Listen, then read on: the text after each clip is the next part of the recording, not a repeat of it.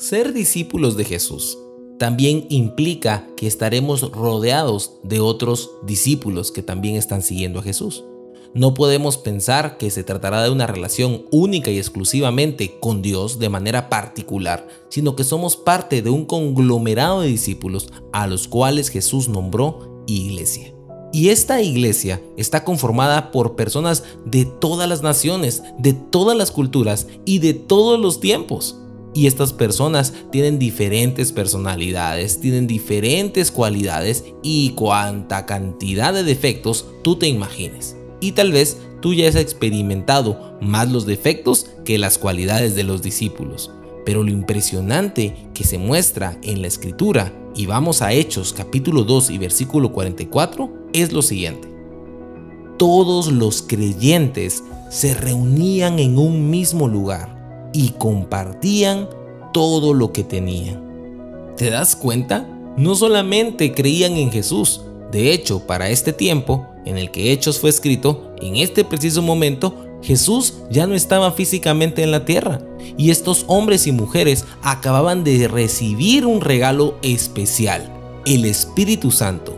Ese mismo Espíritu que Jesús les dijo a los discípulos cuando todavía estaba caminando sobre la tierra, que les convenía recibir. Jesús dijo, les conviene que yo me vaya, porque si no, no vendría el Espíritu Santo. ¿Cómo es posible que para un discípulo le convenga que el maestro lo deje? ¿Sabes cómo es posible?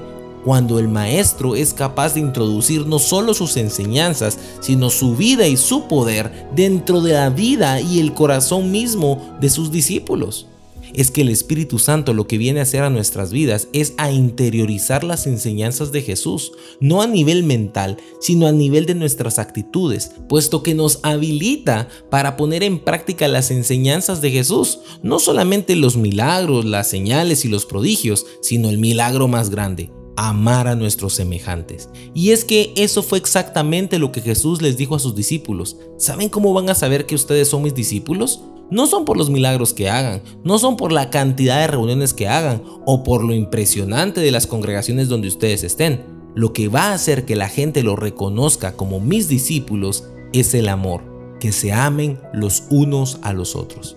Es imposible que seamos discípulos de Jesús y no pertenezcamos a una congregación. Yo sé que en algunos casos no quisiéramos ser parte de una iglesia o ni siquiera seguir a Jesús a causa de los mismos seguidores de Jesús.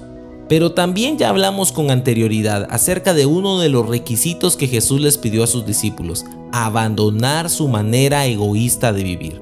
Y es muy egoísta que te estés fijando solamente en tu corazón y que solamente estés guardando tu corazón cuando no te das cuenta todo lo que tú puedes aportar en el reino de Dios y a la vida de los otros discípulos. Por eso este pasaje me gustó mucho, porque enseña que los discípulos no solamente vivían juntos, sino que además todos compartían todo lo que tenían. Ellos ya no eran egoístas, ellos estaban a un nivel de amor en el cual ellos eran capaces de dejar de preocuparse por sus propios problemas y ocuparse por los demás. ¿Tenían problemas? Seguramente, y muy fuertes, pero ¿qué era lo que los hacía estar juntos? El Espíritu Santo, el amor de Dios derramado en sus corazones, que les mostraba que había algo mucho más grande por lo cual dar la vida. No se trataba ya de vivir egoístamente, se trataba de vivir en comunidad, la comunidad de los discípulos.